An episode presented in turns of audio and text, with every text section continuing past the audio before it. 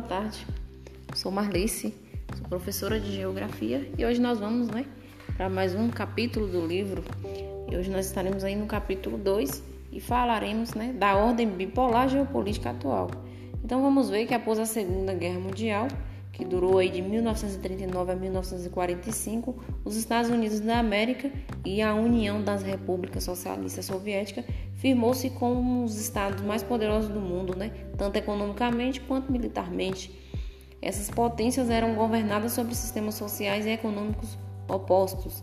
Então, após a Segunda Guerra Mundial, estabeleceu uma nova geopolítica no mundo, o mundo bipolar. O mundo ficou dividido aí em dois blocos né? Mas vamos ver que com o fim da Segunda Guerra Mundial, que foi aí no ano de 1945, os principais países envolvidos no conflito, né, França, Reino Unido, Itália, Alemanha, Japão, se encontravam em péssima situação socioeconômica, né? Com a destruição dessas nações era enorme, a infraestrutura estava totalmente abalada, uma grande perda populacional também, né? Com os conflitos. Então, apenas os Estados Unidos e a União das Repúblicas Socialistas Soviéticas, que apesar dos preju prejuízos né, gerados pela participação na guerra, conseguiram manter uma estabilidade financeira. Então, após o conflito, a União das Repúblicas Socialistas Soviéticas anexou vários territórios, aperfeiçoou, conseguiu territórios, conseguiu a questão aí do desenvolvimento de armas nucleares, ampliou sua área de influência no leste europeu, além de possuir o maior exército do planeta. Então, os Estados Unidos aí, por sua vez, destinava né, créditos financeiros para a reestruturação dos países envolvidos na Segunda Guerra Mundial. Então, os países que estavam ali enfraquecidos, né, empobrecidos, os Estados Unidos e ela injetava dinheiro. E aí os Estados Unidos ampliou aí a sua zona de influência, cercou de tecnologia para a produção de armas nucleares.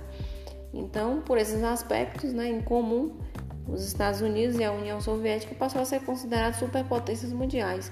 Só que havia ali um grande diferencial entre essas duas nações, que era o sistema político atuante. Os Estados Unidos, né, por sua vez capitalista, prezava ali pelo lucro e a União das Repúblicas Socialistas só com o sistema predominante aí o socialismo. Então cada um exercia sua influência na geopolítica. E aí vamos ver o que é socialismo. Socialismo é um sistema político econômico baseado na igualdade né? Visa uma sociedade sem classe, onde bens e propriedades passam a ser de todos, e o objetivo é acabar, acabar com as grandes diferenças econômicas entre os indivíduos e a divisão entre pobres e ricos. E o capitalismo, né, por sua vez, um sistema econômico que visa o lucro, a acumulação de riquezas, está baseado na propriedade privada dos meios de produção.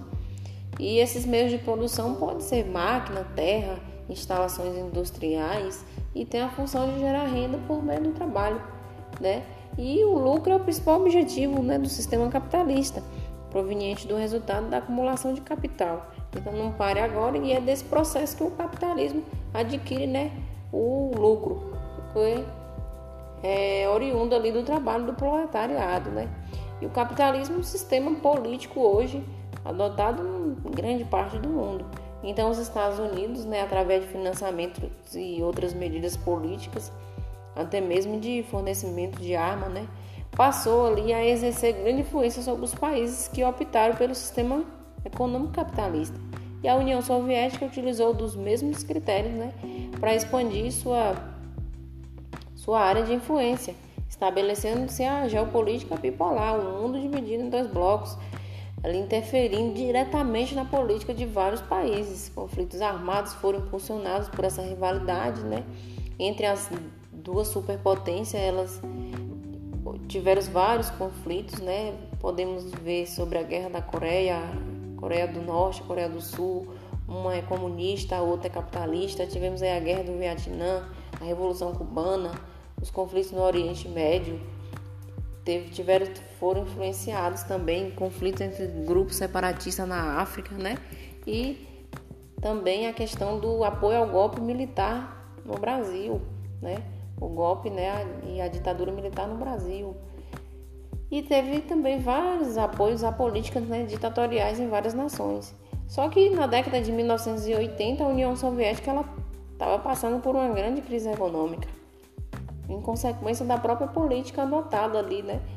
Então a falta de criatividade, a falta de agilidade, a parada que teve ali no setor industrial, a queda de produtividade de bens de consumo, além dos altos gastos com armamento, levou a uma defasagem em relação aos avanços alcançados né, pelos países capitalistas desenvolvidos.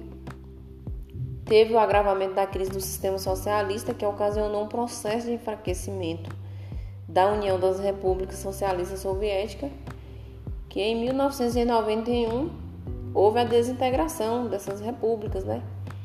E esse fato estabeleceu o fim aí da Guerra Fria e, consequentemente, o fim também da ordem mundial bipolar.